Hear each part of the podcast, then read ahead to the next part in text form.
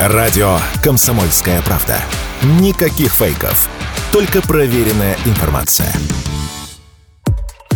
В России хотят запретить строить заправки рядом с местами массового скопления людей – с инициативой о запрете размещения АЗС рядом с торговыми центрами, рынками и другими местами скопления граждан выступили в Госдуме. Усилить меры безопасности решили после трагедии в Дагестане, чтобы впредь подобные ситуации не повторялись.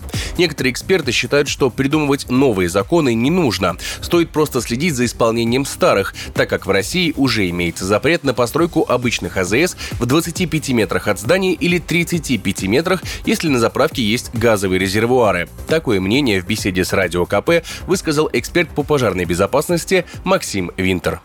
Все заправочные станции строятся в больших городах при условии противопожарных разрывов больших. Нарушением является, естественно, строительство и расположение заправочных станций вблизи жилых домов или там торговых центров. С советских времен это как бы все запрещалось. Есть исключения, например, там в Петербурге. Несколько, я знаю, заправочных станций, которые стоят прямо в центре, рядом с жилыми домами, недалеко, по крайней мере. Но там есть компенсирующие мероприятия. И объем топлива хранящегося, ну, минимален. Что касается депутатов, ну вот они предложили то, что уже в принципе есть и всю жизнь использовалось на территории Советского Союза и Российской Федерации.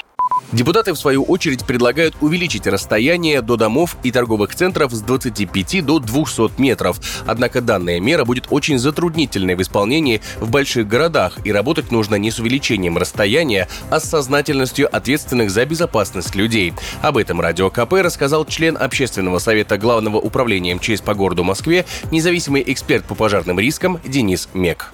Я думаю, что в современном городе, который уже построен, это практически невозможно сделать. В общем-то, город, он же думает тоже на комплексе, чтобы комфортно было жить и чтобы безопасно было жить. В данном случае комфортно, это значит, чтобы было побольше заправок, чтобы к ним был удобный подъезд. Безопасно 200 метров есть предложение, что в Москве, конечно, трудно реализовать. И с каждым годом будет еще более трудно реализовать. Нужно разрабатывать нормы, которые учитывают противопожарный разрыв. И, самое главное, соблюдать дисциплину, потому как нормы у нас, честно говоря, хорошие а то, что есть какое-то несоблюдение, это человеческий фактор. Нужно надзорное мероприятие, профилактические мероприятия, программа взаимодействия с теми людьми, от кого зависит выполнение этих требований и, соответственно, жизнь и здоровье наших граждан.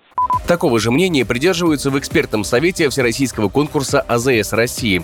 Там Радио КП заявили, что главной проблемой являются не обычные заправки, а серые участники этого бизнеса. И даже если законы ужесточат, незаконные АЗС как не соблюдали их, так и не будут соблюдать в будущем. Напомним, ЧП в Дагестане произошло вечером 14 августа. Пожар разгорелся в автосервисе на окраине Махачкалы, после чего огонь перекинулся на соседнюю заправку. При взрыве цистерн с топливом погибло 35 человек, а 105 получили ожоги и травмы разной степени тяжести. Егор Волгин, радио «Комсомольская правда».